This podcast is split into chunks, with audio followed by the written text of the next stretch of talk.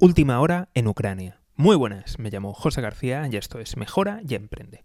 Hoy hablamos de la última hora en el conflicto entre Ucrania y Rusia. Y es que, veréis, según fuentes de la inteligencia de Estados Unidos, ya se conoce el día de la invasión a Ucrania.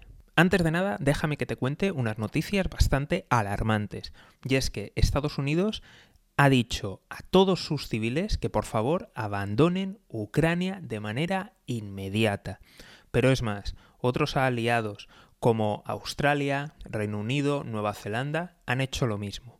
Hasta aquí ya sé que los fans de Russia Today van a decir que bueno, los aliados, el mundo anglosajón y todas estas cosas. El problema aquí principal es que Alemania ha hecho lo mismo y ha empezado a retirar personal de la embajada y otros países también lo están haciendo.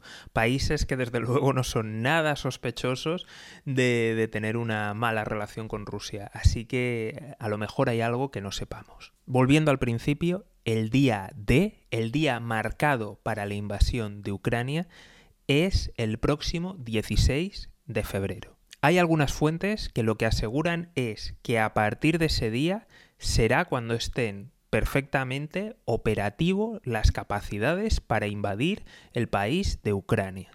¿Acabará invadiendo Rusia Ucrania?